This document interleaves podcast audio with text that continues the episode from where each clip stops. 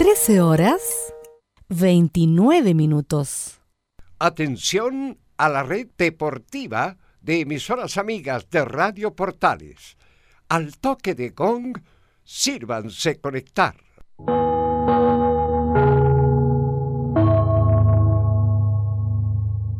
¡90 minutos! Con toda la información deportiva. Vivimos el deporte con la pasión de los que saben. Estadio en Portales. Ya está en el aire con toda la emoción del deporte. Comentarios. Carlos Alberto Bravo, Velus Bravo, Leonardo Mora, René de la Rosa, Camilo Vicencio y Giovanni Castiglione. Reporteros. Enzo Muñoz, Nicolás Gatica, Rodrigo Vergara, Juan Pedro Hidalgo, Rodrigo Jara y Felipe Holguín. Producción, Nicolás Gatica. Técnicos, Gabriel González Hidalgo y César Navarrete. Edición, Leonardo Mora. Dirección, Carlos Alberto Bravo.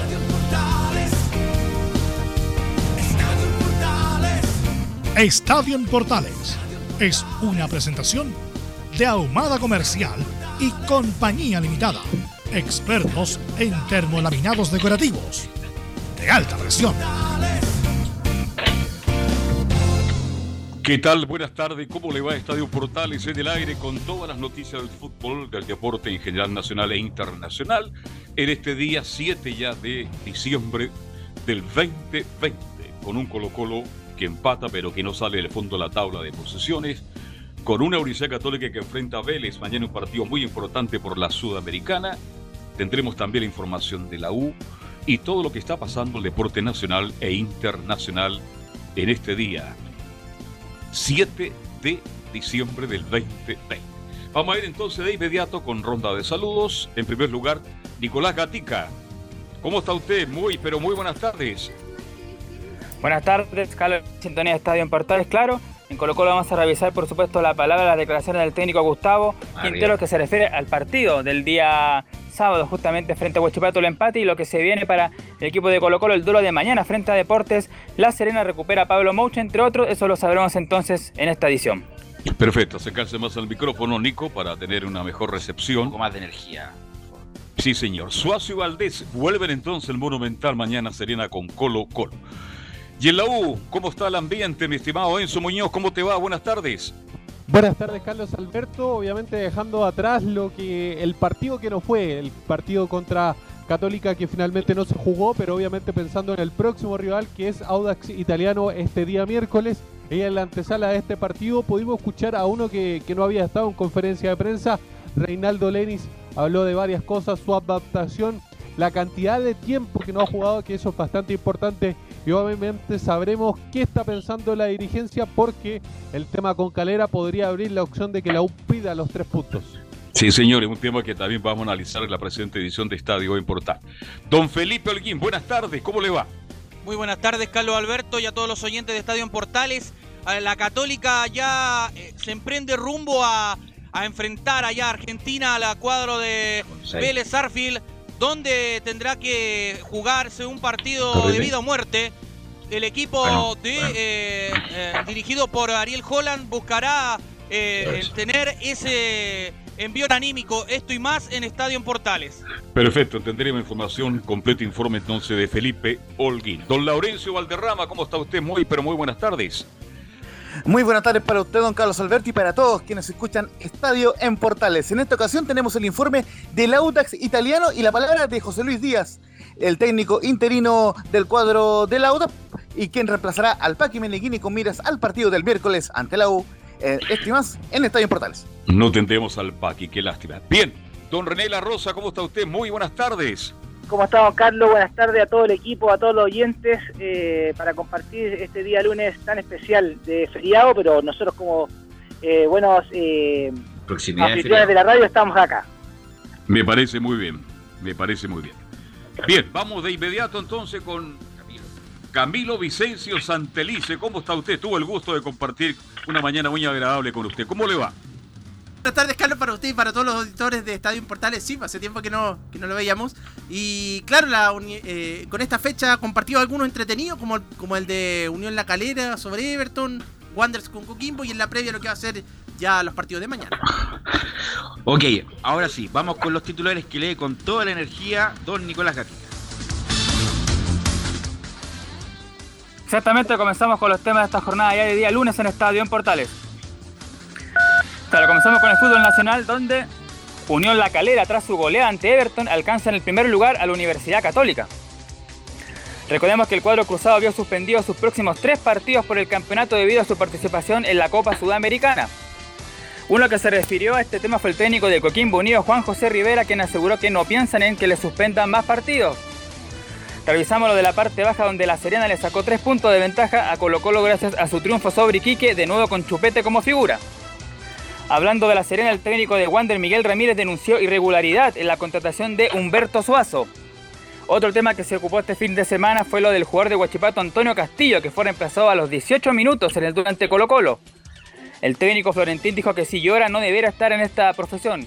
Tras esto, el CIFUP le pide disculpas al técnico paraguayo. En Chilenos por el Mundo, en el duelo de chilenos, Vidal y Alexi le ganaron a Medel en triunfo del Inter 3 a 1 ante el Boloña. En España, el Betty de Pellegrini sin Bravo lesionado volvió a ganar tras varias fechas. En México, Jan Menezes llegó con el León, su equipo, a la final del torneo Azteca, va a enfrentar a Pumas. Y cerramos en Brasil con el debut goleador de César Pinares en gremio y el debut en Palmeiras de el ex zaguero cruzado también Benjamín Kusevich. Esto y más en Estadio en Portales. En Estadio en Portales revisamos las polémicas de la semana. Junto al ex juez FIFA René de la Rosa. No, lo que le pide el Seafood no es que le pide, no le está pidiendo disculpas, le está pidiendo que ofrezca disculpas, Florentín, al jugador este. Bueno, después lo podemos analizar. ¿eh? Lo podemos analizar, pero el Seafood, ¿por qué tiene que meterse en cuestiones? porque son cuestiones personales y de cómo enfrenta la profesión Florentín.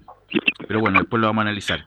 Bueno, René, eh, bueno, antes de ir con René, eh, para que se están incorporando a la sintonía, Camilo, usted lo leyó también en, en la prensa, que toda la región metropolitana pase a fase 2, Camilo Vicencio. Así es, a partir del jueves a las 5 de la mañana, y que mucha gente se pregunta qué significa esto, que hay cuarentena sábado, y domingo y festivo, bueno, sábado y domingo en este caso, porque festivo, festivo el próximo día, el próximo festivo es el de la Navidad, no corre para mañana, eso sí.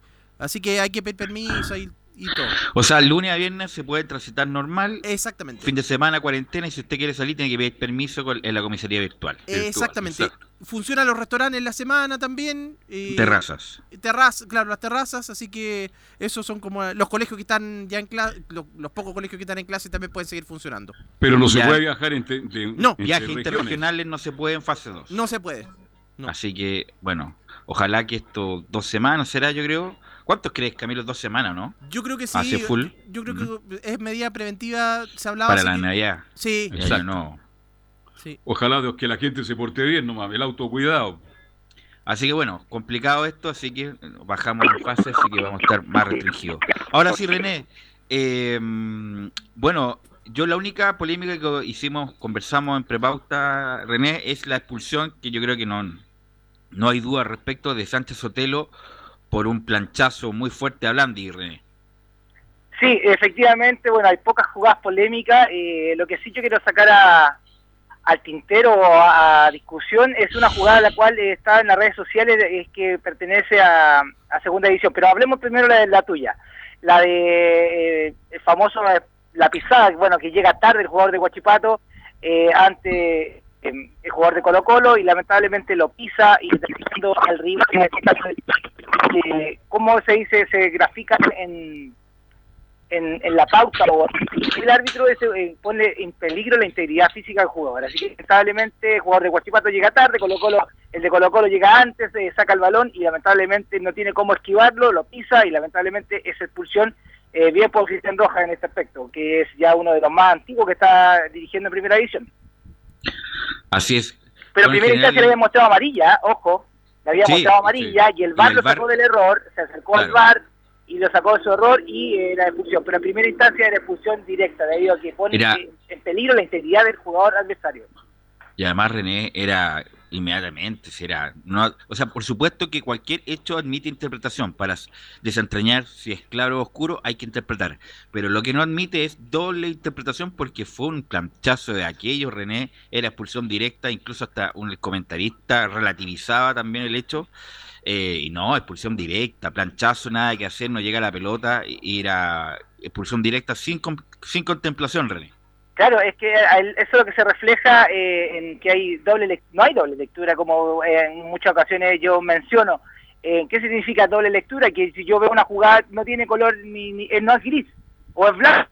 Y lamentablemente eh, Cristian se dejó llevar, a lo mejor iba a movimiento, tenía mala ubicación, y el VAR lo saca del, error que recordemos que en esa instancia hay VAR eh, ¿Por qué menciono esto? Porque voy a graficar una jugada que a lo mejor la gente no ha visto, pero se la voy a graficar lo más eh, claro posible para ver que también en segunda división se cometen errores los cuales pueden pasar inadvertidos sin saberlo como no es de tanta eh, tan popular.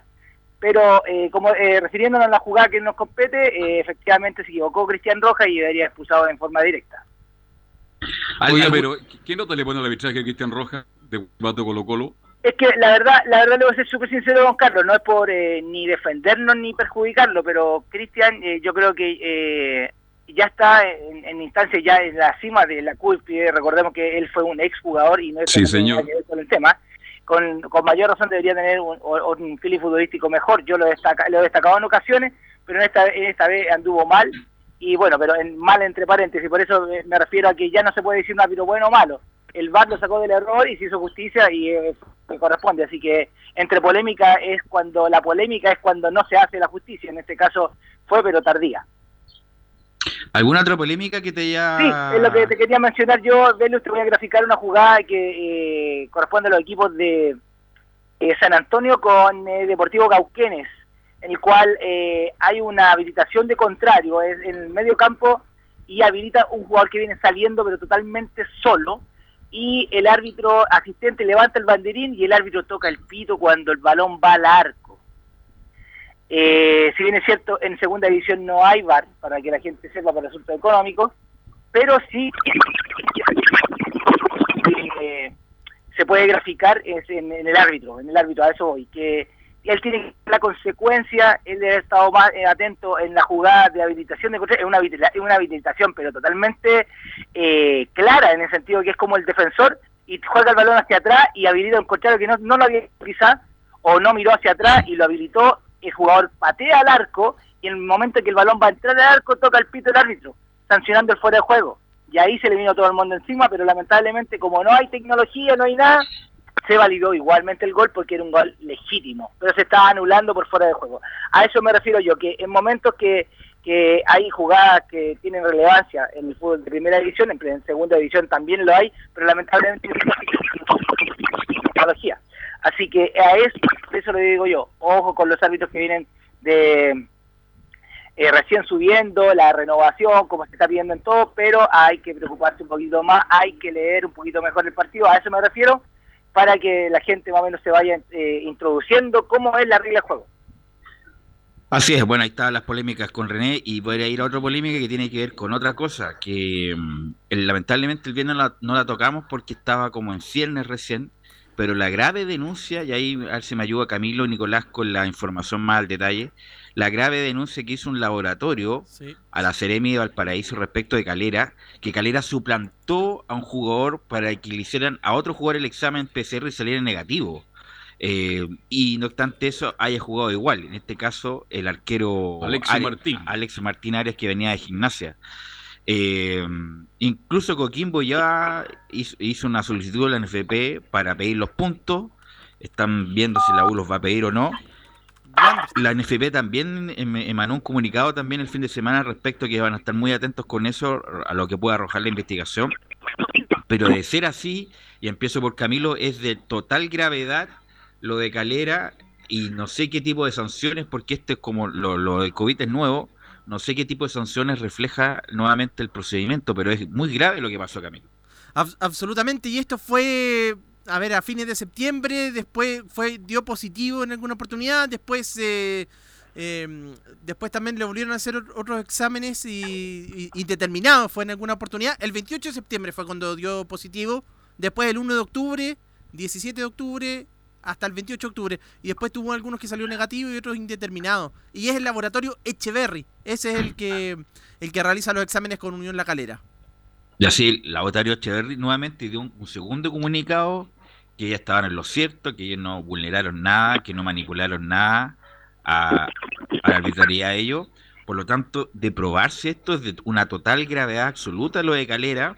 Eh, y eso no quiero pagar la gran campaña que están haciendo y debe ser Calera del mejor equipo que juega en el campeonato chileno. Ayer dio un festival eh, a Everton, pero voy a separar eso. Hay que recordar que los controladores de la Calera es un representante muy famoso, Bragarnik, eh, como el dueño del fútbol sudamericano. Y no sé, a pito de qué René quisieron hacer este tipo de cosas, esta trampa como miserable, mínima, para que jugara el arquero, pero puso en riesgo sanitario a sus compañeros, a, los rivales y a todos los que estaban con él, René. Belu, para, eh, no voy a exagerar ni voy a poner, ni quitarle, pero es, eh, es una estupidez de parte de, perdón que me exprese así, de parte de los dirigentes, de parte del médico, de parte del que esté responsable, eh, responsabilizando este tema, porque si bien es cierto, hay jugadores, hay plantel, suplantar una entidad en todos mm, lados, bueno, tú, tú, lo sabes mejor que nadie, que que tiene su es un delito el cual puede no tanto el jugador que juegue aunque sea Messi a eso me refiero. Es lo mismo que yo estoy falsificando un examen de Messi porque quiero que juegue y porque yo sé que me va a ganar el partido. No este es un arquero del cual si efectivamente se puede reemplazar hay más jugadores y no, tanto eso reemplazar o que juegue o que no juegue sino que el peligro de la integridad hacia más gente que es esto es una lamentablemente es una plaga la cual se puede una persona que tenga positivo y aparte que están que dio positivo como dice Camilo tiene otras versiones eh, hay alguna indefinido yo creo que en ese aspecto yo creo que lamentablemente lamentablemente yo creo que el club La Calera aunque aparte de lo que estaba mencionando bien tú como esté jugando debe tener las sanciones del infierno a eso me refiero así de drástico debido a que es algo que no ponga en riesgo a, a un solamente un equipo a todo el equipo del cual se está enfrentando Calera y ahí se puede multiplicar. Así que eh, totalmente desacuerdo, no tengo, no, sé por dónde pasó la mente de suplantar una, un resultado de un PCR. Así que es un hecho muy lamentable para el fútbol y bueno, eh, aparte el rendimiento que tiene Calera en este minuto. Claro, la suplantación es un hecho muy grave, terriblemente complicado. Ahora, este, ¿cuál será el castigo? Esa es la pregunta. ¿Ah? hay que investigarlo. Primero, claro, pero denuncia primero. perfecto, no, si lo tengo claro, lo tengo claro que eso hay que investigarlo, pero ya, es culpable Calera. ¿Cuál es el castigo? ¿Pérdida de puntos? ¿Cuál es, cuál es el castigo? Sí, ese es el tema de fondo. puedo eh, perdón que me, que me introduzca, yo, yo no, soy miembro, yo conozco muchos miembros del Tribunal de Disciplina, pero yo creo que eh, aquí, aparte del Tribunal de Disciplina chileno, como recordemos que todos somos regidos por FIFA, por Comebol y FIFA. Mm. Ahora, si, ah, llega un informe, va a llegar un informe a la Comebol, va a llegar un informe. recordemos que es un equipo que está jugando en una, fase internacional, lo, está jugando, lo ha hecho muy bien, mm. pero puede eh, puede ser hasta, eh, yo creo que me voy a un extremo, yo me voy a un extremo, porque lo que se pasó, no una sola persona no fue responsable, porque yo creo que varios sabían lo que estaba ocurriendo, incluso el jugador. Y ahí yo creo que va más allá de, una, de, un castigo monetario, un castigo de, de quitar de puntos, mm. yo que puede, estar hasta la suspensión. Y no estoy exagerando, ¿ah? No. incluso están, por eso, algunos pidiendo la desafiliación de Calera, que es ya la máxima sanción que se puede establecer en este tipo de, de organismos deportivos. Eh, y por eso la gente estaba, Camilo, esperando qué, qué va a decir la U, porque hay varios equipos, entre ellos Wanders, Coquimbo, que ya solicitó los puntos, pero obviamente están esperando a que el equipo grande a ver qué es lo que va a hacer. Respecto si justamente jugó también en ese periodo de sospecha con la U, eh, viendo los tres puntos. Por lo tanto, eh, aquí va la información. El arquero Arias dio positivo en septiembre. Hizo cuarentena 14 días y no jugó ni entrenó. Volvió a jugar a partir del 11 de octubre se tenía que hacer test PCR todas las semanas. E iba otra persona en su lugar, junto a un dirigente de Unión La Calera. Eh, para que no le pidieran la huella, se cambió de ISAPRE, pagaba el test y reembolsaba el bono después. Los partidos involucrados son dos llaves de Sudamericana, siete del torneo chileno. De esos perdieron dos y ganaron cinco. a Palestino, la U, Wander, y Coquimbo. Eh, si, un club quiere pedir los puntos, debe hacer la denuncia al Tribunal de Disciplina. La NFP lo hará también para ver las sanciones en general. Coquimbo ya denunció. Eh, ¿Cómo se dio cuenta el laboratorio de esto? Los test salían negativos, pero además sin presencia residual, inactiva, o sea, como que si nunca hubiera tenido el mm. coronavirus. Y los que se hacen examen del coronavirus, les sale justamente esa cuestión residual que en algún momento lo tuvieron y no, y no contagiante el virus, que se mantiene en, alguien que fue positivo por, aproximadamente 90 días. Huachupato anunció que no perderá los puntos y es muy raro ahí porque Guachipato es como amigo de la calera los dirigentes, sobre todo con Victoriano Cerda. Así que eso es lo que pasó. Eh, y si se comprueba esto, por eso es gravísimo, es gravísimo lo de la calera.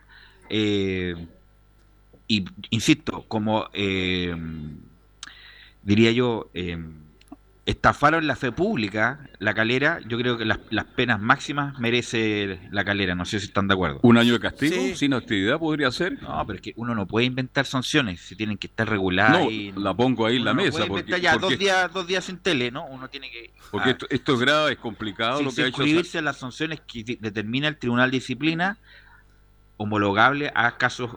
Eh, ¿Y qué pasa con la autoridad sanitaria acá? no, pues ellos hicieron la denuncia. Correcto. y ellos es la Seremia de Salud de Valparaíso en este caso la que tiene que, hacer pues. la, investigación. Bueno, y ahí puede haber sanciones civiles, sanciones penales, como rigen a, la, legislación ordinaria, pero yo nosotros no estamos refiriendo a la cuestión deportiva propiamente tal. ¿De qué eh, herramientas va a tomar la NFP y la Comebol justamente por lo mismo? Así que lo de Calera es, grave y no sé en qué va a terminar eso, muchachos. Eh, perdón que interrumpa, pero Eh, bien eh, fue lo que graficaste tú, los partidos que está involucrado o está acusado o, hay un supuesto que fueron partidos internacionales. Ahí ya cambia el tema también. A eso me refiero con Comebol, con FIFA y hay partidos hay partidos de nacionales con el cual ganó efectivamente, eh, afortunadamente para ellos, en, de los siete, cinco partidos ganó y, y eso hay puntos de por medio, pero recordemos que es siempre lo que es eh, normado por FIFA se, se, recupera en los tribunales de, deportivos. Ahora, como bien dice Camilo, aquí hay un tema de que nunca se ha vivido una pandemia en el sentido de que ataque tanto al fútbol. Aquí puede entrar otra instancia y puede cambiar también la mentalidad de FIFA, puede aumentar la mentalidad de Comebol, que se hagan válido eh, las partes civiles en este caso, porque no está lejos, es algo que que nunca se ha vivido y lamentablemente involucra a mucha gente y de prevención no hubo nada. Bueno, mira, se, se, autodenunció el presidente, una tontera máxima. Si el presidente hace esa estupidez, imagínate el resto. Eh, también pues, tiene que haber las máximas sanciones y aquí no, no, no, no hay que discriminar porque quién es quién y sobre todo no quiero decir que los argentinos siempre buscan la pillería, pero la verdad no, no, tiene sentido. Si juegan con el arquero suplente, se juega con el arquero suplente. ¿Cuál es el problema? Sí, ¿cuántos clubes, Camilo, en Brasil, 10 casos positivos? Eh, por ejemplo, el Mineiro tuvo que jugar dos fechas con San Paolo y con siete jugadores menos. En Europa lo mismo. E incluso han tenido que suspender partido por una gran cantidad de contagiados. Lo mismo los jugadores de en España también cuando estuvo Luis Suárez, los jugadores de Uruguay que estuvieron bien. Así es estuvieron contagiados también después de ese famoso asado y también tampoco pudieron jugar a la, a la fecha siguiente y así en, todos los países. Pero ¿se acuerdan cuando volvió el fútbol recién? En algún momento los dirigentes quisieron dejar fuera lo, como la parte médica de, todo esto de, los protocolos, o sea, del, de los reglamentos de la NFP y finalmente era bien importante incorporarlo también porque un apartado con respecto a lo que sucede con este caso de coronavirus. Ahora, este, para ir cerrando este capítulo, porque te han hecho lo mismo, Belu, ¿qué pasa entonces con el posible reclamo de Santiago Guande por la inscripción de Suazo? Pero eso es, otra cosa, yo creo que están es fea lo que están fuera de texto, porque eso me imagino que fue incluso resuelto por la NFP en su momento, Camilo, ¿no? Que el Chupete Suazo venía a reemplazar a otro jugador lesionado. Pino, seis meses, pero jugó antes de los seis meses ya estaba jugando por el vino a reemplazar a un jugador lesionado. Sí. Chupete Suazo. Entonces, la verdad no sé a cuál viene el reclamo a reflotar esto, Camilo. Sí, eh, sobre todo que esta situación se dio hace como tres, esto fue antes de que comenzara la segunda rueda, mucho antes, cuando estaba a la para del campeonato, ahí se integró Humberto Suazo, entonces hubo varios meses de varios meses para reclamar, pero claro, Pino empezó a jugar ahora hace poco, en la primera vez, me parece que se fue. En Copiapó. En Copiapó, sí, sí, en Copiapó. Así que bueno, eh, es grave, vamos a estar muy atentos con el lo caso Unión La Calera. Con, claro, con lo que pasaría. Vamos a escuchar justamente, estamos hablando de eso. Em, vamos a escuchar a Miguel Ramírez. Eh, el Cheito. Claro, eh, y así que Gabriel, vamos a escuchar la segunda de Miguel Ramírez respecto justamente al tema de Suazo. No, no lo hemos conversado, pero seguramente nuestro presidente está atento a todo lo que pueda acontecer. Así que no me cabe duda que si hay que hacer algo, algo hará. Ahora, hay otras situaciones también que, se tienen que analizar con respecto a situaciones que han pasado en el, torneo. Como por ejemplo lo que pasó con Serena, eh, que salió un jugador eh, del club y contrataron a otro como Chupete Suazo, siendo que este jugador que estaba eh, inhabilitado por, por, su lesión por seis meses, eh, antes de los seis meses ya estaba jugándonos en otro equipo. Y hay una situación pendiente, siento yo, que la NFP tiene que analizar. Bueno, ¿y quiénes son los dueños de La Serena, Camilo? Los dueños de la Serena, Felicevich, ¿Sí? Claro, por eso te digo. buscando la ventaja al más mínimo René de la Rosa, buscando la, ventaja prácticamente en el, juego de tablero. ¿René? Sí, eh, no, me refiero a que eh, la verdad yo encuentro, voy a ser súper drástico, a mí yo no tengo nada que decir contra los técnicos ni, ni mucho menos, pero creo que Miguel Ramírez eh, en su aspecto deportivo, más que nada, más que nada yo creo que él no tiene porque eh, ni siquiera... Uh, se nos cortó la comunicación justo donde hablar de Ramírez. ¿eh? René parece que también está infectado de COVID el teléfono de René. Se corta cada rato, comunicación. Se corta cada rato el, teléfono de, de, René de la Rosa. Bueno, pero vamos a escuchar al Chupete. Justamente el Chupete que fue importante. Eh, la Serena le ganó a... La Serena a Iquique. Iquique. A Iquique, ¿ah? Sí, mal Pobre flaco Así que vamos a escuchar al Chupete, justamente un protagonista también de esta polémica, Gabriel, la primera, respecto a que era un partido muy complicado. Eh, bueno, eh, muchas gracias por las felicitaciones. Sí, la verdad que era un partido muy complicado y, gracias a Dios se nos pudo dar el resultado. No, la verdad que eh, siempre he intentado primero dar lo mejor de mí, prepararme bien, creo que obviamente una motivación extra que él me esté diciendo siempre que haga gol, que lo haga bien, entonces, pero la verdad que eh, se vienen muchos recuerdos, pero la verdad que muy contento, más que todo por el resultado, por ayudar al equipo a, lograr estos tres puntos. A mí lo que más me gustó del gol de Suazo este fue el carrerón, el pique que por izquierda. bueno, lo ¿Cómo corrió? Ah? Lo, había anunciado en Arica esa jugada chupete, igual se la hace, la verdad. Eh, ir con pelota dominada, enganchar hacia adentro, ver el espacio y pegarlo. O sea, está muy anunciado. Mal el central de Iquique. Y no fueron, no fueron inteligentes ni el arquero. ¿Cómo se llama? No fueron inteligentes ni el arquero Abeldaño ni. Abeldaño y Pérez, el, Zanahoria. Sí. Vamos con la segunda de Soso Gabriel respecto de que volver al Monumental siempre será una alegría. Bien, bien. Eh, sí, no te puedo negar que sí, el partido ha sido muy comentado en la casa. Eh, volver nuevamente al Monumental para mí siempre va a ser una alegría, independiente de lo que pasó. Creo que, que la gente siempre se, va a acordar de las buenas actuaciones y los campeonatos que logré ahí. Así que yo más que todo estoy agradecido de, de Colo Colo. Ahora me toca jugar eh, de contrario, pero la verdad que que me siento muy contento, me siento muy feliz aquí, disfrutando cada momento, obviamente con mucha responsabilidad y ayudando al equipo a, lograr los resultados. Seguimos con Humberto Suazo y nos habla de la clave de los cuatro triunfos seguidos. Yo creo que el convencimiento, yo creo que el convencimiento, nosotros los que somos los más grandes, eh, tenemos que guiar al equipo con mucha responsabilidad, sabiendo también que tenemos partidos muy complicados por delante, pero uno está acostumbrado a esto. Yo creo que lo primero es la tranquilidad, el equipo ha trabajado a conciencia, sabiendo las dificultades que tenemos para sumar puntos, entonces creo que hoy en día se está viendo un equipo que, está jugando como si fuera una final y obviamente hoy día fue un partido difícil, pero pudimos lograrlo. Ahora, ¿habrá vuelto René no? no. No creo, se la cagaron los minutos. Se los minutos a René, sí. Eh, bueno, así que bueno, lo importante del partido, se juega este partido, Camilo. Mañana. Mañana a las 18.30 horas. 18.30 horas, partido muy importante. Eh, recordamos la tabla de la parte de abajo, Camilo, si la tiene a mano. eh, porque Colo Colo era muy importante ganar, porque ahora está no sé cuántos puntos del antepenúltimo. No, el, antepenúltimo para salvarse de todo. ¿Cuánto está del, del antepenúltimo Colo Colo? Sí, Mira lo que estamos hablando. ¿Cuánto está del Colo Colo? está muy nervioso Gabriel González, sí. con él me contaba que no, no duerme en la noche. Eh, vamos con la tabla, ¿eh? Acá está la tabla de posiciones. La última posición es Colo Colo 18 puntos. Deportes de la Cenera 21, es decir, está a 3 puntos. Si Colo Colo ganara... A un partido, a un partido para que Colo Colo pueda jugar a lo menos el partido de, definitorio. Exactamente, está a 4 de O'Higgins. A 4 de O'Higgins. Gente, ganando tampoco se salva ese partido definitorio Colo Colo. Así que no, un partido muy importante porque por supuesto va a ser, aquí nos manda como siempre Laurencio la tabla, claro, Colo Colo 18, La Serena 21 y O'Higgins 22 y si gana Colo Colo, deja el fondo, ¿no? Es por la diferencia de goles, ¿no? No, porque tiene un partido menos, eh, un partido, la Serena tiene un partido más ganado, así que no, no, alcanzaría para salir del último lugar. Ya.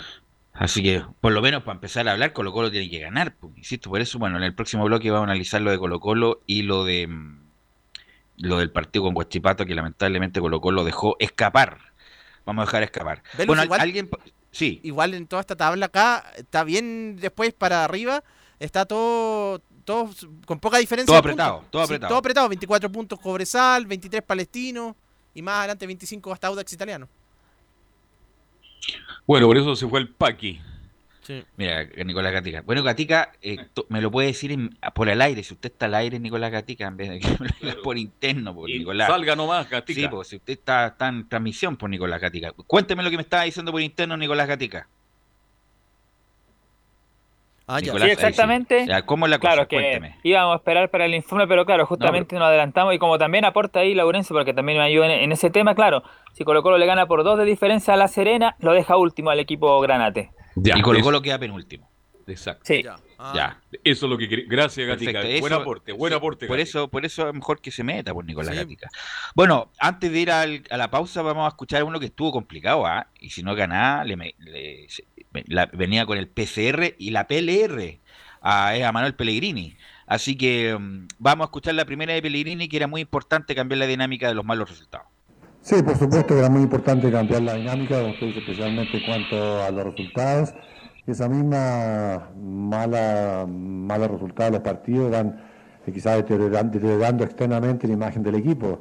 Pero lo dije el día bien en la conferencia de prensa, no todo es negativo cuando se pierde. Es cierto que hemos concedido, concedido muchos goles, que el equipo no se ha creado ocasiones en los dos últimos, pero que tenemos que tener bajo la misma convicción, bajo la misma idea, tener claro el diagnóstico, cómo mejorarlo.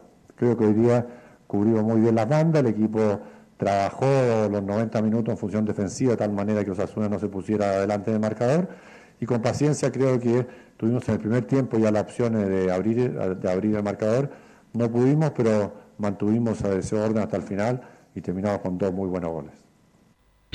Y vamos a escuchar la segunda de Pellegrini, si ha respirado con este triunfo Manuel Pellegrini. ¿Ha respirado usted hoy?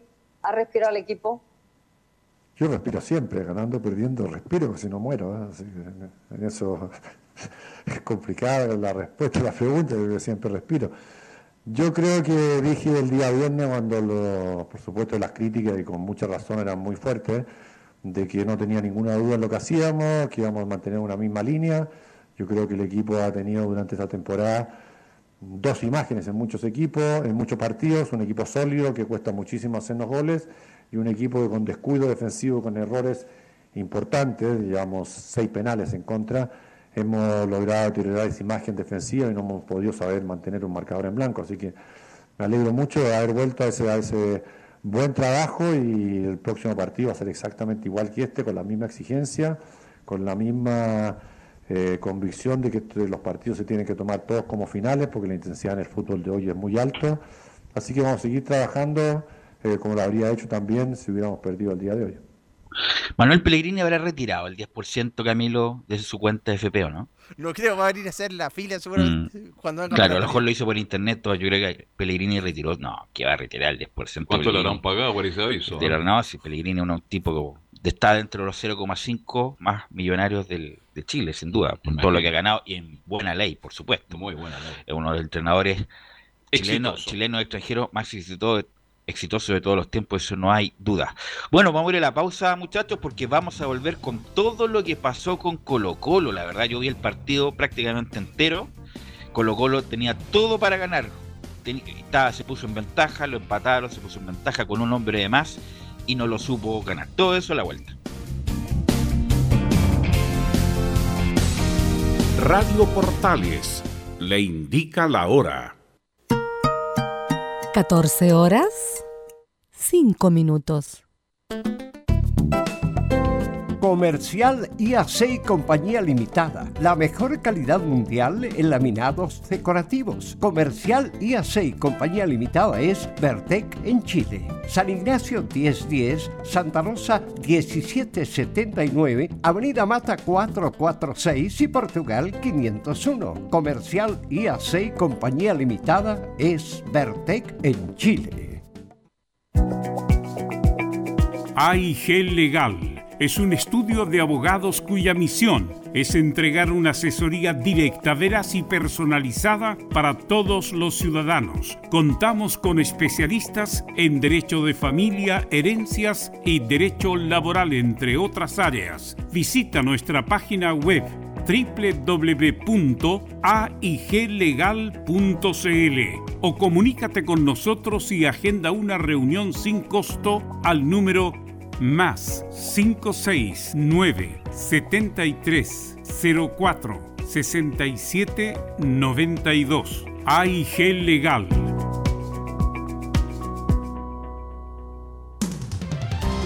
Termolaminados de León, tecnología alemana de última generación. Casa Matriz, Avenida La Serena, 776 Recoleta. Foro 22 622 56 76. Termolaminados de León.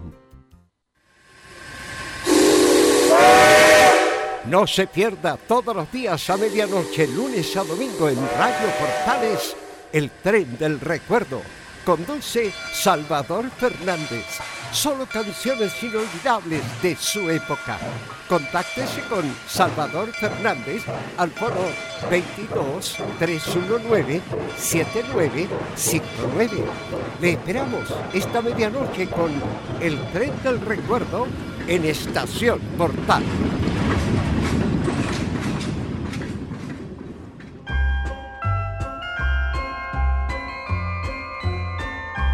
Que el amor y la amistad prevalezcan por las cosas materiales, para que la armonía, humildad, paz y respeto puedan encontrar cabida en todos los corazones. Radio Portales, esperando Navidad.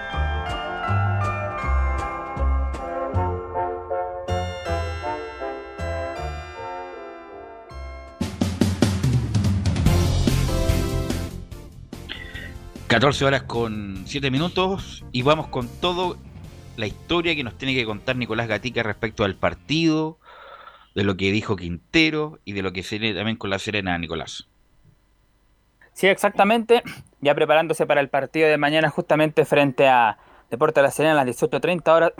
Estadio Monumental que será transmisión de estadio en Portales. Claro, en el partido con Huachipato pasaron varias cosas, aparte de lo de Colo Colo, el tema también de este jugador, Antonio Castillo, que hay que decirlo, no sé si muchos lo saben, es jugador formado en Colo Colo, este lateral izquierdo que fue protagonista, salió a los 18 minutos del primer tiempo reemplazado por el delantero ecuatoriano Joffre Escobar, el cambio que hizo ahí Gustavo Florentín. Por lo tanto, algunos decían que, claro, estaba eh, bastante triste porque él quería en cierta medida, por decirlo de alguna manera, mostrarse justamente frente a Colo Colo, su equipo que lo formó para tener una oportunidad futuro. Fue uno de los tantos jugadores que se tuvo que dar la vuelta larga, se fue incluso a, Valdivia, Deporte Valdivia, después tuvo en un equipo en Rengo, en la, división, en el fútbol amateur, después volvió a Valdivia, tuvo una temporada que fue muy buena y fue contratado justamente por, por Huachipato, así que esa era un poco la historia de este jugador que por eso quizás eh, se fue llorando. ya se fue llorando, ya cualquiera puede hacer lo que quiera, pero ¿en qué momento viene lo, lo del papá de este, de este jugador como interpelando al entrenador, Florentín? Claro, fue el reclamo que hizo posterior el papá, justamente por, por lo que había dicho Gustavo Florentín, que un jugador debía tener otra profesión si se ponía a llorar. Eso fue más o menos lo, que dijo el técnico, y eso por supuesto no le gustó al papá de Castillo y también lo que reaccionó, digamos, la gente del CIFU. Hay que recordar, por ejemplo, que Bielsa muchas veces en su carrera, hay que recordar lo que pasó con Manuel Iturra, Obviamente que es extraño, Pero incluso Bielsa ha puesto jugadores, por ejemplo, salió Iturra, entró un jugador, eh, e incluso puede sacar al mismo jugador que entró. Y Bielsa lo ha hecho muchas veces, incluso ha jugado 5, 8 minutos, 10 minutos. Y Iturra quedó marcado justamente un partido con Paraguay, me parece que fue, que entra Iturra y lo saca a los 12 minutos. Y uno tiene que ser, bueno, obviamente que uno tiene todo el derecho a, pedirle explicaciones al técnico de por qué me lo sacaste, y el técnico tiene todo el derecho a, decirle o no el por qué lo sacó, pero yo no había visto ponerse a llorar, ponerse a llorar eh, en el sentido de... que lo consuelo fue Castellón. Cuero de chancho, uno cuando juega fútbol hay que tener cuero de chancho porque es muy duro el ambiente, es muy duro el ambiente con los técnicos, con los dirigentes, con los compañeros que todos quieren jugar, todos quieren obviamente ganar dinero en, buena ley. Así que, bueno, a lo mejor estaba muy sensible el jugador, pero obviamente para jugar fútbol ya a este nivel hay que tener cuero chancho. Ojalá que Florentín y el jugador lo puedan ver de la mejor manera eh, pero es, es, extraño, no es, no es una cuestión. ¿Pero da para polémica como se ha creado? No, y el Seafood, insisto, no tiene por qué. El técnico, cada uno tiene su método. Tiene la libertad de sacar el a la hora que quiera. Hay entrenadores que, puta, hay que recordar, disculpe el castellano, pero que eran, o sea, con su, a putear limpia, a putear limpia en el camarín. Y nada, de Godoy hace tiempo que no lo Nada impedía explicación. Claro. Ahora, yo lo he visto en el fútbol cadete, pues, en las cualitas de fútbol. Yo, veo, yo vi a niños llorando cuando jugaban seis minutos y lo sacaba el técnico. El técnico es el técnico, tiene todo el derecho a hacer lo que quiera en este caso. Y creo que el jugador de Guachipato estaba muy sensible y esa es la razón por la cual tenemos la gran polémica, pero el técnico tiene la libertad para determinar a la hora y en qué momento saca cualquier jugador. Carlos, y sobre todo que se ha dado, bueno, y se va a seguir dando, yo recuerdo hace poco el partido de la Católica con Coquimbo, que Juan eh, Fuente, por ejemplo, ingresó al segundo tiempo y salió antes de que terminara el partido también, y no es una situación que, se puede, que se va a seguir repitiendo también. Que le sirva a este muchacho de Huachipato como experiencia. Nicolás. Así que ahí dejamos entonces el lado de Antonio Castillo. Justamente pasamos a la relación de Castillo porque es formado en Colo Colo. Y ahora pasamos por justamente al cuadro popular que, bueno, como ya se comentó, eh, no fue capaz de, con jugador más, 11, varios partidos, tuvo en el minuto, si no me equivoco, 30 más menos del, segundo del primer tiempo. Por ahí más o menos fue la expulsión de Juan Sánchez Sotelo por el patadón al Nico Blandi. Tuvo últimos 15 minutos del primer tiempo y todo el segundo, 45 minutos con un jugador más. Y se vio extraño en la cancha porque se vio un Colo Colo que pese al 2 a 1 y tener un jugador más, como que estaba cuidando el resultado, no se vio un Colo Colo con intenciones de ir a atacar, aunque pese a eso, igual tuvo dos ocasiones, claro, un taco de César Fuente y una mano a mano que queda Javier Paredes que le tira al cuerpo del portero Urra, que de hecho muchos reclamaban, decían, a Blandi no le llegó una pelota con ventaja, tanto como le llegó a Parragués, y Parragués no la pudo aprovechar, lamentablemente, y claro, después de eso vino un tiro de esquina donde Gabriel Suazo nuevamente eh, criticado por los hechos, por supuesto, de bajo rendimiento, fue anticipado por Claudio Sepúlveda, que lo comentamos ese día sábado. En los últimos tres partidos le ha marcado goles a Colo Colo, el ex volante de la Universidad Católica. Oye, pero aquí el tema de los de fondo, que Colo Colo no está jugando bien de hace tiempo, pero mejoró un poquitito, pero muy poco, porque hace un gol de Camarín, mire, al minuto y medio ganaba 1-0 Colo Colo, tuvo dos, 10, 12 minutos muy buenos y después Colo Colo paulatinamente empezó a desaparecer. Y con 10 jugadores, entonces Parece que el, problema de Colo Colo va mucho más allá que los jugadores que están volviendo. O sea, obviamente que Matías Fernández no es el mismo que, estamos hablando hace 10 años, pero obviamente con la técnica que tiene, un tipo que sabe jugar, porque tiene un control distinto, sabe jugar, obviamente que no tiene la explosión de la, velocidad de su momento. Y lo que le pasa a Sosa, ahora que lo he visto más Sosa jugar, eh, es que se acelera mucho, tiene que aplicarse más porque es de los que más corre, sin duda, de los que más corre la mitad de cancha, porque tiene que cubrir a, Ronald de la Fuente, que lo he dicho siempre, ah, desde que llegó, ah, ¿no? ahora todos se suben al, carro. Ronald Fuente no tiene nivel para jugar en Colo Colo, lo he dicho siempre, no es un mal jugador, pero hay jugadores como hay jugadores para equipo chico y hay jugadores para equipo grande. Hay jugadores que, por ejemplo, Parrita en Curicó figura, en Coquimbo cuando estaba al lado 45 mil personas que tenía que jugar, bueno, le quemaba la pelota en los pies. Es distinto, por eso es distinto jugar en otro, en otro lado. Bueno, a lo que voy. Y que Suazo es un hombre que corre mucho, que tiene buena técnica, pero como está como siempre ahogado, se equivoca mucho Suazo. Eh, se equivoca mucho en la entrega, eh, cuando tiene que alargar se equivoca mucho. Es un correcto jugador, pero se equivoca mucho Gabriel Suazo eh, Catica. Sí, por eso justamente, como decías tú, es el trabajo que tiene que hacer, por ejemplo, a veces cuando no aparece el mismo de la Fuente o el mismo Valencia, que a veces también está desaparecido y tiene que un poco hacer la función de creador ahí, Gabriel Sosa no haciendo esa función, por lo tanto, claro, ahí está la, complicación. Bueno, vamos a pasar a escuchar ya, por supuesto, al técnico Gustavo Quinteros, porque claro, hay mucho para analizar el, sobre todo, todo cómo fue el partido, lo que habla de, las lesiones del equipo que tiene disponible, y también dice de los goles tontos, también habla sobre eso el técnico Gustavo Quinteros. La primera que escuchamos justamente es el análisis, dice Quinteros, creo que tuvimos posibilidades claras para convertir. Yo creo que, tuvimos posibilidades claras para convertir, una de Parragués muy, muy clara, otra de Fuentes, otro cabezazo en el área. Eh, no podemos concretar las situaciones cuando las generamos y, ellos de una pelota parada nos empatan el partido. Así que yo creo que por momentos sí, a lo mejor defendimos de una manera retrasada el resultado que veníamos, que llevábamos eh, ventaja, pero igualmente no, no creo que ellos hayan eh, generado demasiadas situaciones como para, para empatar el partido. Sí, sí, al principio nosotros jugamos bien, hicimos el gol y después ellos se reaccionaron y después que hicimos el segundo gol, lo mismo, reaccionaron, arriesgaron pero nosotros tuvimos situaciones que terminamos mal la jugada si no podemos ver eh, liquidado el partido. Bueno, estaba entonces la primera justamente del técnico Gustavo Quinteros. Claro, tuvieron posibilidades, pero ciertamente eh, jugó Guachipato con uno menos, estuvo, lo empató y estuvo cerca de ganar, tuvo por ahí un remate de Escobar que atajó muy bien el portero y otra jugada por ahí, así que también eh, Guachipato tuvo algunas ocasiones, pero claro, en líneas generales podría decirse que oportunidades de gol más claras fueron para Colo Colo, pero no las supo aprovechar justamente. Y otra sí, pero no, que ver de que Guachipato estaba con Dilla, el goleador, el artillero máximo estaba, estaba fuera de él. Insisto, Colo Colo Cuidado con eso. Insisto, Colo Colo tenía todo para haberlo ganado y no fue capaz de ganarlo. Y eso también tiene que ver cómo están apretados los jugadores. Apretados los jugadores, pero insisto, empezar ganando en prácticamente el inicio del primer del, partido. Después lo da vuelta nuevamente con el, o más bien se pone en ventaja con el gol del Peluca Falcón. Con un hombre de más y no es capaz de ganarlo, es que obviamente el, el grupo siente lo apretado que están y lo que están jugando Gatica. Sí, sobre ese tema un poco de la debilidad de Colo Colo, como le ha afectado este año, justamente aquí viene la segunda de Gustavo Quintero, que dice el técnico, los rivales con muy poquito nos convierten. Es verdad, son esos errores que, o detalles que los rivales están aprovechando, o sea, con muy poquito nos convierten. No, los rivales no es que nos llegan tres o cuatro veces y nos hacen un gol de pelota parada, de remate de afuera del área, de un rebote, de, otro rebote. Hoy hicieron un rebote adentro del área, rechazamos, nos rebotó a nosotros la pelota, le quedó a ellos y convirtieron. Fue una pelota parada.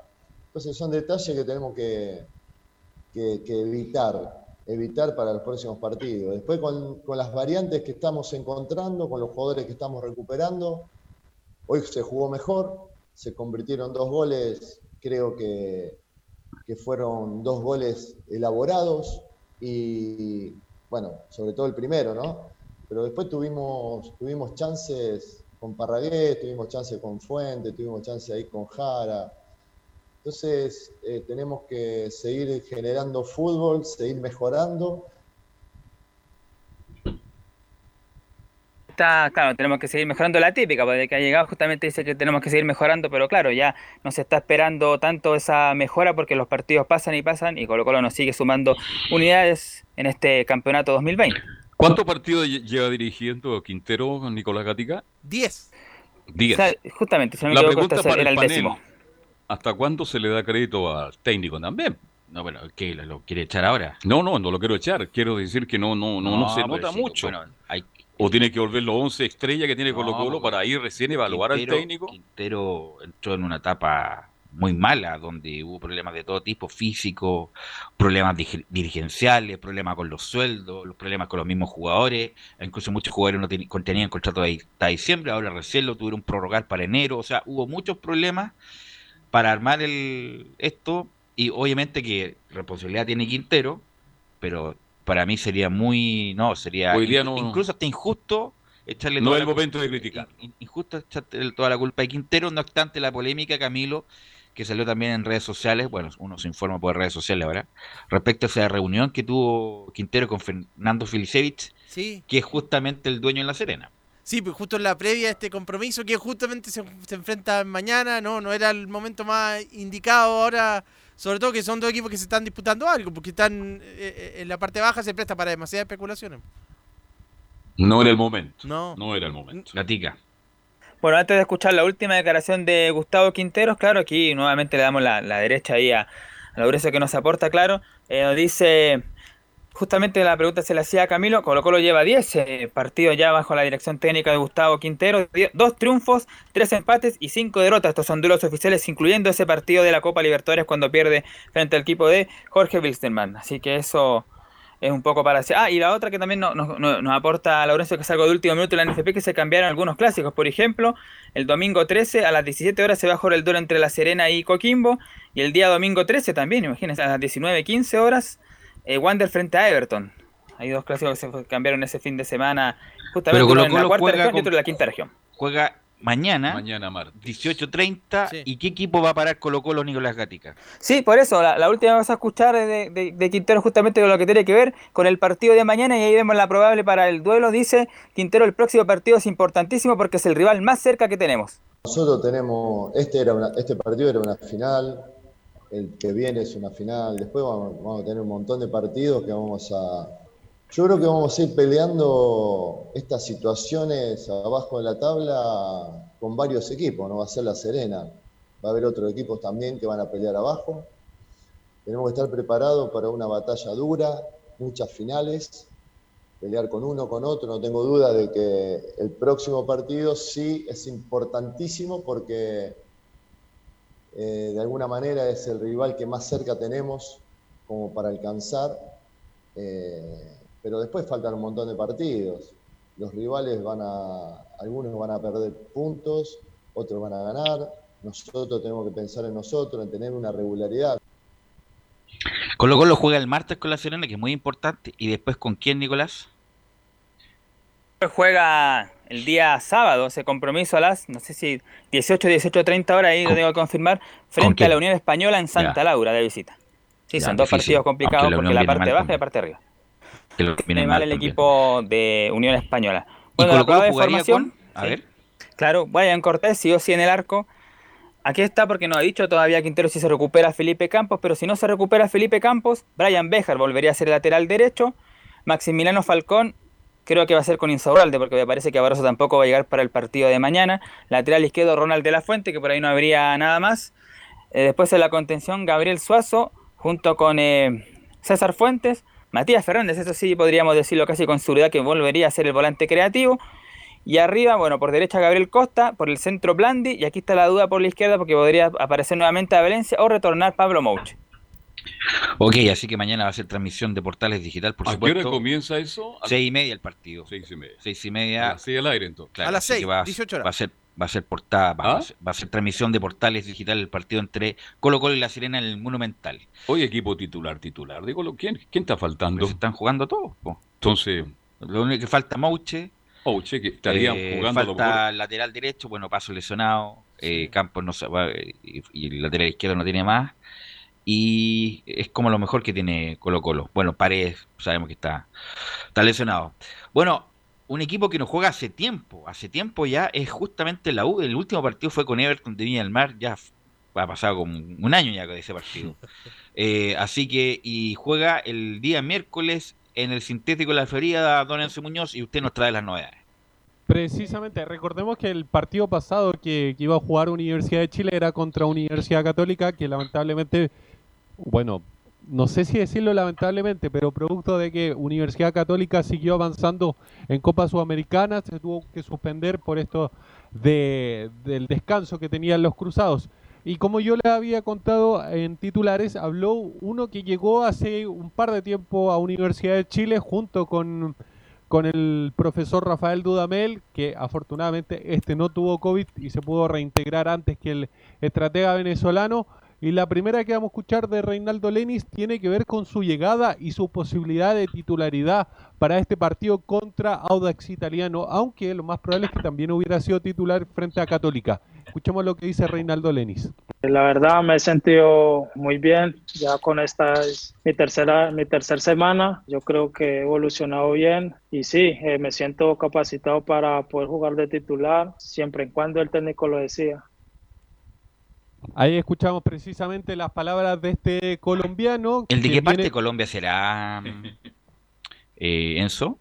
Se lo porque, porque los acentos en Colombia son muy distintos, los que están en el Atlántico, los que son del eje cafetero, los que son del Medellín, los que son de Bogotá, que son muy parecidos al santiaguino, el Bogotá, y así que bueno, de son, Cali. eh, son muy distintos los acentos en Colombia dependiendo de la región que, que haya nacido eh, Rinaldo Lenis Enzo. Cali, Colombia. Cali, Colombia. ¿ves? La capital de la salsa mundial, la capital de la salsa Cali, Enzo. Sí, y hay un detalle, porque le- recordemos que el fútbol argentino no había retornado a su actividad, hace muy poco retornó, pero resulta que Reinaldo Lenis no, no alcanzó a jugar en el retorno, por lo cual su último partido oficial data de- del mes de marzo. Obviamente, eh, antes de, la cuarentena y de la llegada del COVID-19 a, a Sudamérica específicamente. Y sobre esta preocupación por la falta de fútbol, habla Reinaldo Lenis. Sí, la verdad no estoy preocupado. Yo creo que eh, he venido trabajando bien. Si bien hace mucho no juego, estaba preparándome también en Colombia para precisamente para, para esto, para cuando me llegara un- la oportunidad de viajar, estar, si bien no es lo mismo que entrenar con un, con un grupo, con en el equipo, en, el- en un plantel, yo creo que me he, he sentido bastante bien esta semana. Ahí está la- las declaraciones de Reinaldo Lenis, que como lo decíamos, desde marzo que no es titular o no juega un partido oficial. Sí, eh, bueno, por lo menos lo que se ve, se ven buenas cosas del Lenis. Eh, Dicen que es muy rápido, muy rápido, pero va a jugar en el sintético y que ahí distorsiona un poco eh, lo que puede hacer Lenis. Y lo que, bueno, después le voy a preguntar que, que de- si vienen, están trayendo de a poquito a Pablo Arangui, que está casi listo para jugar, en el lugar menos indicado para volver es justamente en, en el sintético. pasto sintético. Así que, pero bueno, ahí lo determinará eh, Duda, Dudamel. Pero Lenis es justamente un jugador que tiene características que la U no tenía. Rápido, un hombre que gana los duelos por fuera. eh, así que es un hombre eh, importante para la U. El, el que se habla muy bien, yo, pero yo he escuchado tantas veces que, oye, el entrenamiento la rompe, extraordinario, el uruguayo. Dicen que ha dejado muy buena referencia, eh, es Barra, ¿no? Barros. Cristian Barros. Cristian Barros ha dejado muchas buenas referencias. Eh, los mismos compañeros dicen que es muy rápido, que es encarador, pero del dicho al hecho hay mucho trecho y lo tendremos que ver en algún momento, Enzo. Sí, hay que decir que el tema de él es bastante complicado. Yo se lo mencionaba la otra vez porque resulta que él dentro de la nómina, de la nómina de, jugadores totales que se inscriben para el campeonato, no para un partido, para el campeonato, él no ocupa cupo de extranjero. El problema sucede cuando tiene que ir a jugar y luego presentar la nómina del partido. Es ahí donde sí ocupa cupo de extranjero eh, cosas de, de la NFP que, por ejemplo, Católica lo sufrió, lo, lo hablábamos con el caso de César Munder, por ejemplo, eh, cuando, cuando aparece César Munder con la Católica de Beñat San José, el jugador tenía pocas oportunidades por lo mismo, porque ocupaba cupo de extranjero dentro de, de una citación para, para el primer equipo. Pero Los escuchemos- extranjeros de la U son, por lo tanto, los extranjeros de la U son. Fernando de, Rodríguez. eh, sí, Pero Matías De Paul no es chileno. Sí, De Paul es chileno. Sí, pues, por lo tanto no, no tiene, no ocupa cupo. Matías Eh, Rodríguez, está haciendo los trámites y todo eso. No, pero, ahora es argentino. Matías Rodríguez Sí. es argentino ya. Del ¿Cuál Pino? Mago. Del Pino Mago, venezolano. Ahí tenemos dos. Montillo. Montillo, Walter tres. La Montillo. Ribey, cuatro. Cuatro. Y Reinaldo Lenis. Re- Ahí, Ahí están los Quedaría fuera, la, claro, quedaría fuera de la nómina por el momento. Oye, No, pero, y pero yo me, cinco pero yo me titulares. refería, claro, pero yo me refería a que ha dejado buenas sensaciones Barrios. Sí. Y bueno, y si lo ven, van a tener que hacerle un lugar, ¿no? Ahora eh, llegará Walter a enfrentar al Audax. No creo. Es complejo. Es complejo porque, como, como Belu lo señalaba, es cancha sintética. Y menos en el sólido. El- el- la, la edición que tiene Montillo, el sólido, lo peor es cancha sintética. Pero escuchemos una de, de Reinaldo Lenis, que eh, ya que tú hablabas, Belu, de, de sus características. La primera que vamos a escuchar tiene que ver con la posición en el campo. sabemos que es puntero, pero ¿por dónde le gusta jugar más a él? Lo responde en el siguiente audio.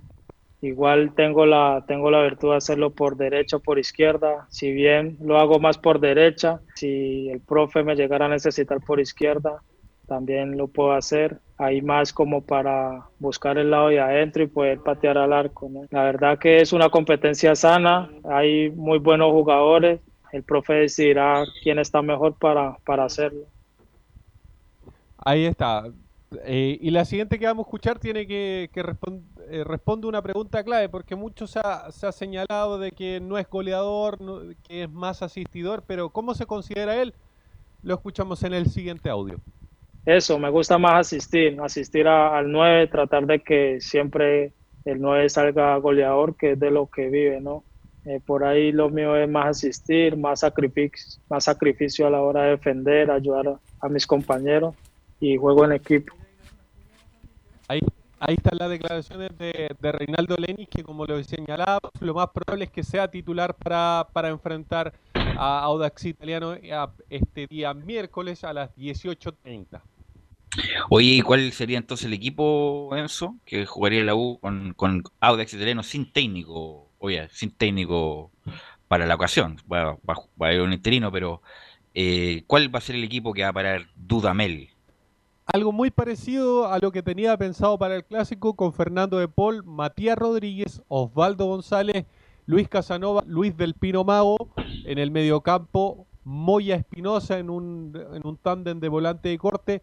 Lo más probable es que acompañándolo esté Brandon Cortés eh, o Montillo. Lo más probable, como lo decíamos, es que sea finalmente el chileno argentino, dejando en delantera por derecha, ya lo señalábamos, juega más por derecha que por izquierda, a Reinaldo Lenis, al medio Joaquín Larribey y en la punta izquierda Nicolás Guerra. El intocable, ¿eh?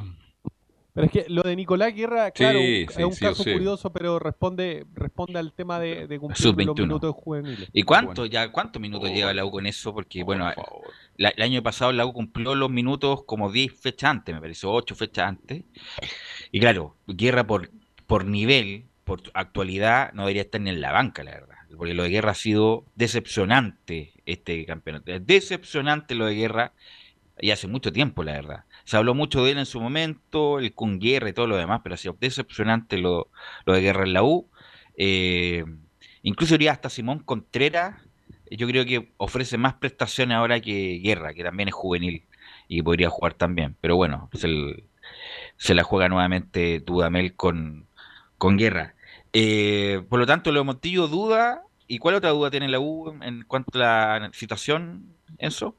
La duda podría ser también Pablo Aranguis, que como ustedes lo señalaban, eh, el tema de, Pablo Aranguis lo escuchamos en la, conferencia de prensa de, incluso de Rafael Dudamel cuando le preguntamos como Estadio Portales sobre el tema, dijo que lo quería llevar con calma, que el jugador está con la expectativa obviamente de querer jugar con todo, pero hay que mantenerlo con calma, hay que bajarle un poquito las revoluciones porque todos sabemos que estas lesiones son bastante complicadas. Hablaba de tres meses, el jugador está volviendo en cerca de dos, así que obviamente la idea es contar con él para lo que reste de campeonato y no por no por tenerlo lo antes posible, arriesgarlo para lo que queda. ¿Cómo va Bosellure? Buen tema. Lo de Bosellure no hay ninguna palabra oficial. Lo que se sabe es que está descartado y que lo más probable es que no sea citado. Si se va a Rueda, renuncia a la selección, señor, ¿o no? Buena pregunta, buena pregunta, que lo invitó de nuevamente Rueda. Bueno, ojalá Rueda, bueno, ya, vamos a seguir con eso. Pero en caso de que la U tuviera todos sus jugadores, mira el mediocampo que puede hacer la U. Puede hacer Moya, Espinosa, Lenis, Montillo y Pablo Aranguis. No suena mal, ¿ah? No, suena para nada mal. Aranguis, Montillo, Lenis, la Ribey arriba, los dos con tensión, Espinosa, Moya. Ahí ahí hay calidad, hay calidad, incluso hasta el mismo Galani puede jugar por Espinosa, pero Espinosa viene jugando mejor que Galani este año. Y los tres, el tridente de arriba, dejando solo en punta, Lenis, Montillo, eh, Aranguis. Galani, era otro que, estaba en duda, pero lo más probable es que esté. Tuvo dos semanas para recuperarse. Recordemos que él estuvo a punto de, volver a jugar. Lamentablemente se, lesionó justo antes de, un partido, así que lamentablemente no pudo ser citado en los últimos partidos, pero ya debería estar listo y ya está entrenando con sus compañeros a la par. Pero no suena mal ese, ese tridente, Camilo. ¿ah? Eh, Aranguis, Montillo y Lenis. No, y sobre todo con Lenis que puede llegar, como él mismo lo decía, que, o sea, que, es rápido, que puede jugar por la, por la banda derecha en este caso, o, por la banda izquierda, pero llega bastante con profundidad para asistir también al delantero. Ahí tiene la Ribey, va a ganar mucho también. Bueno, al margen de lo de Montillo, que también es el que le da los pases, pero también eh, ahora Lenis. Me imagino que los directores deportivos, como son tan rigurosos, no están buscando a nadie porque dijeron que después de que termine el campeonato van a buscar gente pero la urgente, dos laterales, porque Matías Rodríguez, Matías Rodríguez no ha cumplido un buen campeonato, no así como el año pasado, que bueno, por algo se renovó, dos laterales, dos de laterales. ¿Y un central o no? Un central sin duda y un 10 que, que reemplaza a Montillo. Eh, y otro 9, porque lo más probable es que le van a buscar una salida Ángelo Enrique. ¿Algo más, eh, Enzo? Sí. Usted, usted hablaba sobre posibilidad de refuerzo. Bueno, esto, esto podría sonar casi humo, pero obviamente dentro de la concesionaria están viendo que el tema de Montillo igual escaló a un nivel que por ahí era, era pensado, por así decirlo, porque la gente le gusta mucho Montillo, así que ya están tratando de ver un posible retorno de un hombre con experiencia, un hombre identificado completamente que no juega con los mismos colores azules. Claro, que no juega en el mismo lado, pero mm. obviamente... Que está lesionado, que está al otro lado de la cordillera. Y está en Racing. Claro. El, claro, el, regalón de rueda. El, el carepato. Claro, Marcelo Díaz. No, sería, como golpe de efecto sería homologable la salida de Montillo con, con Marcelo Díaz, que bueno, Racing está jugando cuartos de final de Copa Libertadores. Gracias, Enzo. Muy amable. Sí, buenas tardes. Vamos a ir a la pausa, muchachos, y volvemos con todo el informe de la Católica, que mañana juega con Vélez Sarfield por los cuartos de final de la Sudamericana.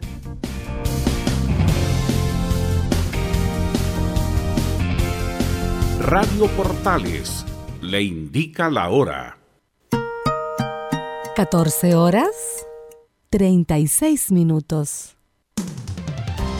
Termolaminados de León, tecnología alemana de última generación. Casa Matriz, Avenida La Serena, 776 Recoleta. Foro 22 622 5676. Termolaminados de León.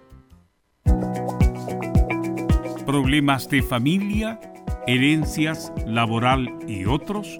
AIG Legal, estudios de abogados que entrega asesoría directa y personalizada para atender su situación personal. Especialistas en derecho de familia, herencias y derecho laboral, entre otras áreas. Comuníquese con nosotros y agende una reunión sin costo al más 569 7304 6792 o visite nuestra página web www.aiglegal.cl.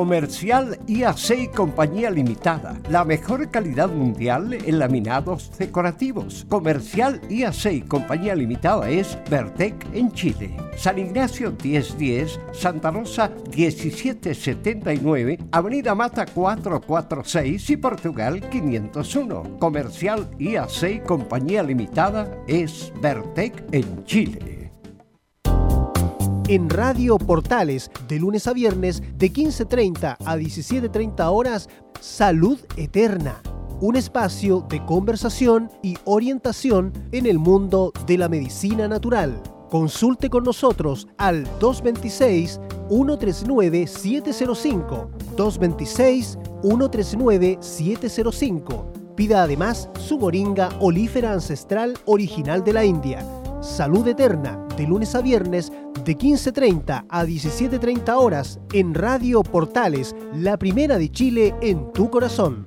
Los esperamos. 1180 en amplitud modulada.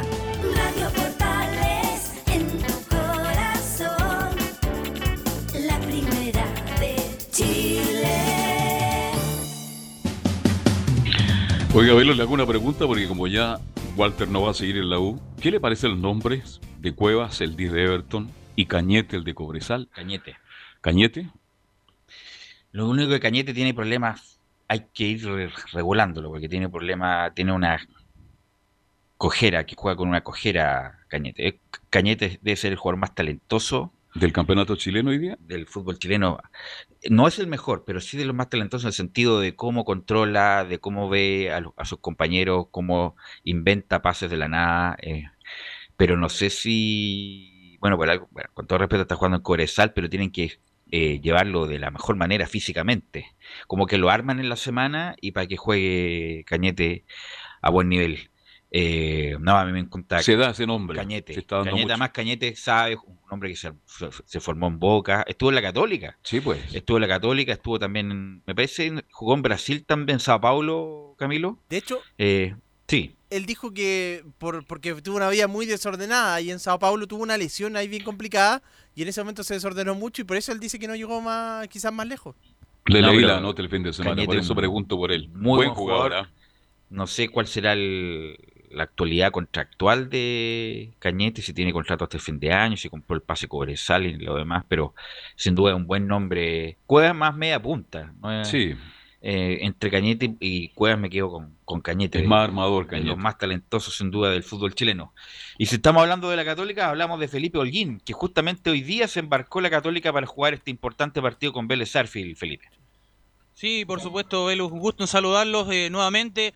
La Católica ecó rumbo a Buenos Aires para enfrentar, eh, bien digo, al elenco de Vélez Sarfield, comandado por el profesor Pellegrini, Pellegrino, bien digo, y eh, tiene que sí o sí ganar eh, esta llave allá para poder eh, tener un colchón de respaldo para enfrentarlo acá de local en el reducto de San Carlos de Apoquindo. La Católica abarcó más o menos a las 14.30 horas, hace unos 10 minutos atrás, en el vuelo que se fue rumbo a, donde les mencionaba, y a las 16.30 horas por ahí estaría ya llegando al aeropuerto internacional de Ceiza para lo que va a ser eh, eh, ya tener eh, su hospedaje en el Hotel Hilton de Puerto Madero.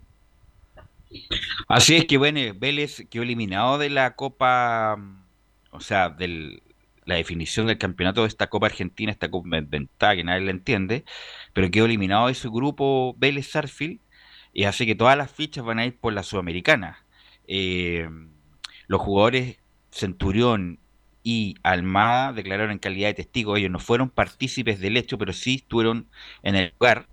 Así que Vélez Sarfield con Mauricio Pellegrino, un hombre formado en Vélez Sarfield, figura en el Valencia, que incluso jugó en la final de la Champions League, que estuvo dirigiendo varios equipos en España, el técnico de Vélez Sarfield. Por lo tanto, Camilo es sin duda el primer gran rival que tiene la Cataluña que está en esta Copa. Absolutamente. Sí, ya, bueno, ya, empiezan definitivamente los rivales de, de jerarquía, porque si ahora ya le toca con los equipos argentinos, con Vélez Arfield, y después por esa llave van también Independiente y Lanús. No, ahora ya es un rival porque los, otros dos, que pese que la Católica se complicó, sobre todo local, con Sol de América y con River Plate de Uruguay, eran equipos que eran más discretos, discretos en realidad directamente, pero que la Católica se, se complicó de local sobre todo. Felipe. Sí, y por supuesto eso, eh, lo mencionaba Camilo, eh, eh, habló Gastón Lescano, declaró en definitiva donde en el aeropuerto antes de embarcarse rumbo a, Buenos Aires. Escuchemos lo que dice con respecto al rival que va a tener mañana la Universidad Católica, que menciona bien, digo, es un equipo con jugadores muy dinámicos. Bueno, sabemos que, es un rival eh, con jugadores muy dinámicos, es un buen equipo, eh, que va a ser un partido muy difícil, así que nada, va a ser una llave complicada, pero nosotros no, tenemos fe porque sabemos que, tenemos con qué afrontarlo y, si Dios quiere poder eh, seguir avanzando en la Copa. De hecho, el, bien lo decía Velus, el técnico Mauricio Pellegrino, después de esa eliminación, dijo que ahora van con todo nada por la Copa Sudamericana. Definitivamente es lo que, el torneo que, les quedan. Y bueno, mostraron un, muy buen rendimiento en la llave anterior. Si ganaron 7 a 1 en el global a Deportivo Cali, que era otro de los equipos fuertes. Sin duda, y el jugador más desequilibrante, bueno, justamente son los dos que están metidos en esta cuestión. Es Thiago Almada, que ya lo dije ya, es, la, la, joya que tiene Vélez Sarfield, un hombre chiquitito pero muy encarador y otro es Ricardo Centurión, gran jugador que también tiene más problemas que, pero bueno, pero es un gran jugador Ricardo Centurión, que lo trajo Heinze a Vélez y que ahora ha estado, entre comillas, más enrelado, pero es un jugador desequilibrante, de buen dribbling, que incluso estuvo a punto hasta de ir al Mundial con San Paoli el, el 2018 en Rusia. Así que Vélez es un equipo calificado, calificado que que la va a tener difícil. ¿Cuáles son los favoritos en esta fase ya de ganar la Copa Sudamericana? Lanús, Vélez, Católica. Está Católica también. ¿Mm? Independiente también viene. Independiente. Pero con Vélez yo creo que es parejo. Sí. Vélez Católica es parejo, muy parejo. Así que hay que ir Católica puede. Hay que ir paso a paso. Si llegara a pasar Católica a esta llave, yo creo que ahí está al tiro cañón de. Bueno, aunque bueno, al otro lado está Independiente Vélez, pero está Bahía. Sí. Mm. Que también está poniendo todas las fichas en la Sudamericana y que debe ser de los que mejor juega. Así que. Eh, bueno, pero está ahí. Está ahí Católica eh, expectante a lo que pueda pasar, Felipe. Sí, y como bien lo mencionabas tú, Velus el equipo de Vélez Sarfield jugó contra Patronato por, el, por la copa esta que tienen de la Copa Diego Armando Maradona. Empataron a cero y el resultado no le sirvió porque hizo siete puntos y lo dejó eh, eliminado. Y bueno, presentó una oncena titular, eh, o sea, eh, bien digo, suplente el equipo de Vélez. donde destaca siempre uno que va a estar, yo creo, de titular ante la Católica, que es Mancuello, y el otro que es el pibe Hanson, que es otro de las figuras también que tiene junto con Almada y, y el tridente que, habla, eh, que paran arriba junto con Tarragona. Así que va a haber mucho cuidado con esos jugadores. Y por vamos a escuchar la segunda declaración de, Gastón Lescano, quien habla al respecto donde dice, estamos preparados psicológicamente y físicamente. Sí, sí, sí, la verdad que estamos, estamos preparados psicológicamente, físicamente y creo que eh, el equipo anímicamente está, está en muy buen estado, eh, sabemos lo que, lo que genera todo esto llegar a, unos cuartos de final, así que nada, estamos muy ilusionados con seguir avanzando si Dios quiere. Felipe. Claro, esas eran las declaraciones de Gastón Lescano, quien hablaba al respecto del rival que va a tener la Católica mañana, un rival duro y yo creo que va a ser uno de los partidos eh, más complicados que va a tener la Católica. Y además que todo, todo Felipe y Camilo que distorsiona todo esto de jugar sin público, ¿ah? porque las visitas, como no hay público, uno puede jugar entre comillas más, más tranquilo, pero imagínate este, este, cuarto final con público, aunque Católica ha ganado en, en, en Vélez, ¿ah? con, me acuerdo con goles de Prato, me acuerdo, en una Copa Libertadores, claro. Pero es distinto jugar con público, con la presión, hay que estar jugando sin público y bueno, eso es igual para todos, pero hubiera sido obviamente distinto jugarlo con público.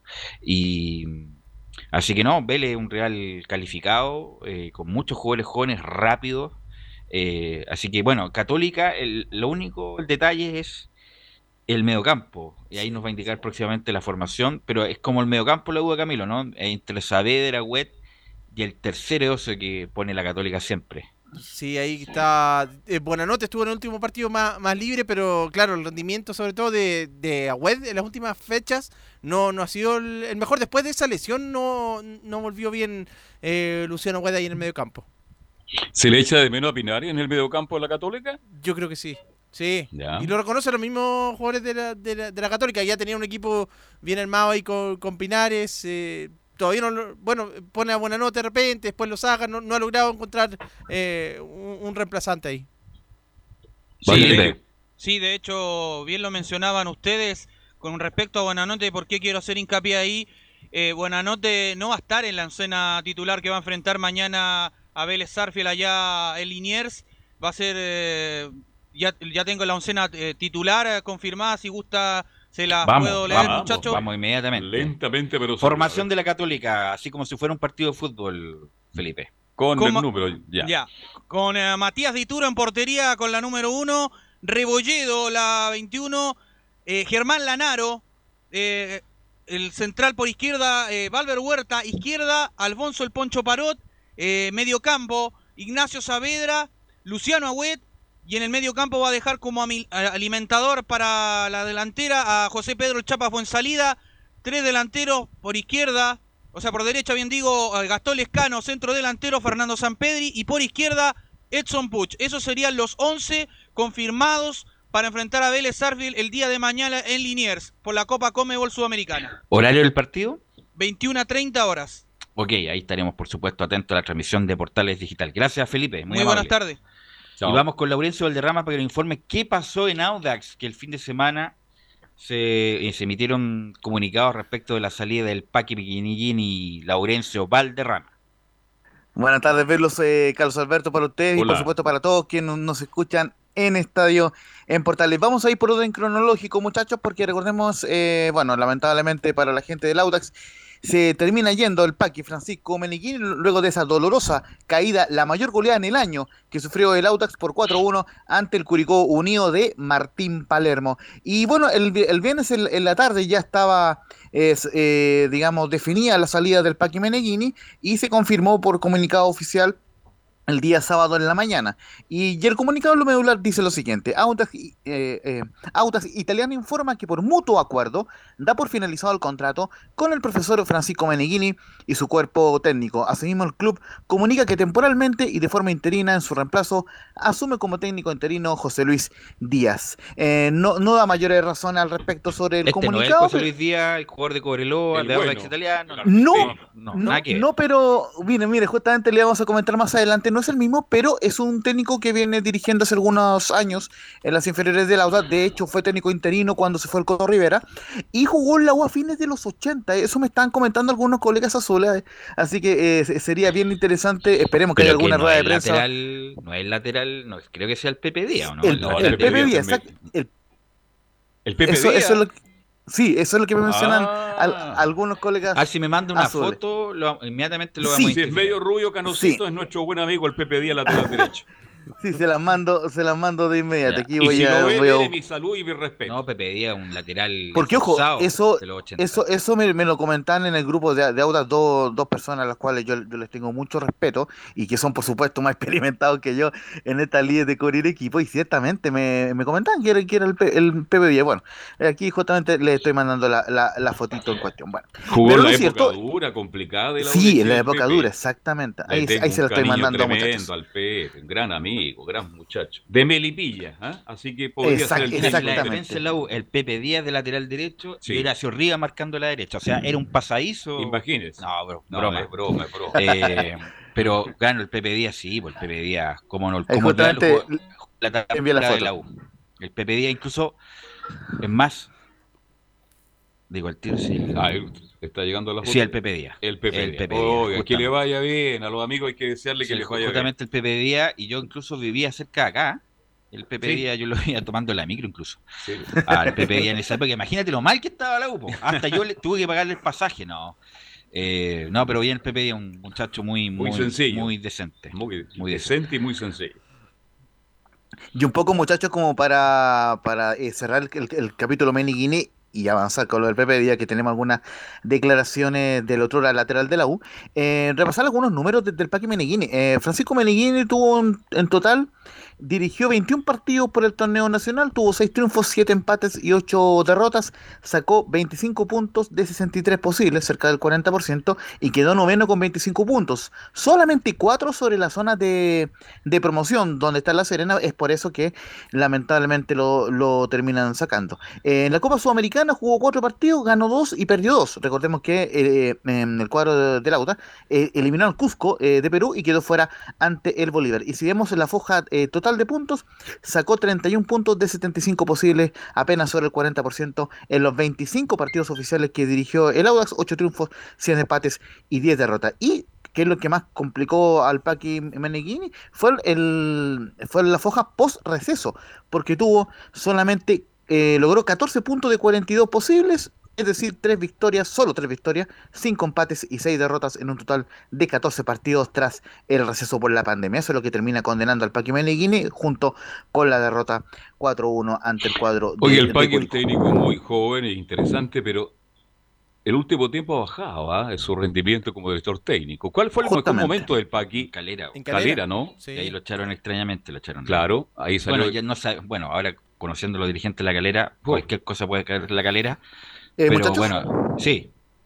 No, y eh, justamente el mejor momento eh, también lo tuvo al comienzo, antes de la pandemia, porque sacó 11 puntos de 21 posibles y entre medio le ganó a Colo Colo y, y, le ganó a la Unión Española como visita. Entonces, eh, ciertamente en ese momento no sabía que eh, Colo Colo iba a estar tan mal y, y por lo demás le ganó, eh, le propió una de las pocas derrotas al cuadro rojo antes de la pandemia. Pero el tema es que, claro, después de la pandemia, en 14 partidos solamente eh, ganó 3 y al final eso terminó por, por sacar al Paque Meneghini del banco.